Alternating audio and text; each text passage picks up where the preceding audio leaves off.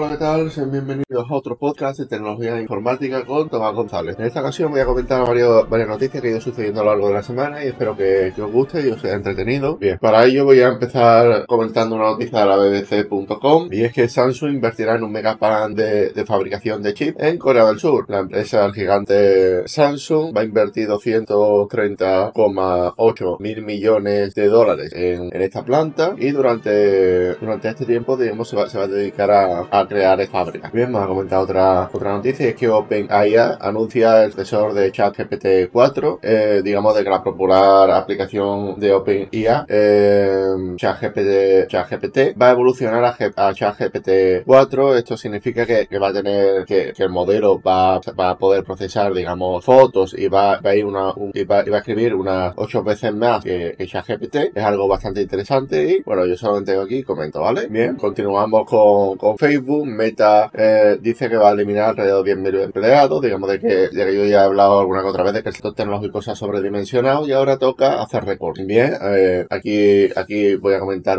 otro, otro artículo, esta vez de genbeta.com, y es que ChatGPT es un aliado del phishing, eh, así de fácil suplantar la identidad de otras empresas, y aquí en este artículo habla de, que ChatGPT tiene muchas positivas, pero una de las cosas negativas que sirve también para hacer estafas y que puede, puede hacer confundir, digamos, una persona de que no se sabe si está, está hablando con un bot o con una persona, ¿vale? Eh, vamos a comentar otra noticia, esta vez de Genbeta Y es que bien con ChatGPT se cura la barra lateral de ella, Así podemos hacer que nos asista mientras navegamos. Y hay un, plugin de OpenIA en esta herramienta. Y bueno, lo solamente aquí comento. Y eh, termino con la, con la vanguardia.com. Y es que la Unión Europea le pida más que utilice personas para moderar Twitter y no inteligencia artificial. Pues nada, eh, esto ha sido todo por, por el podcast de hoy. Espero que os haya gustado, que os haya entretenido. Si más, me despido un saludo y hasta la próxima. Chao.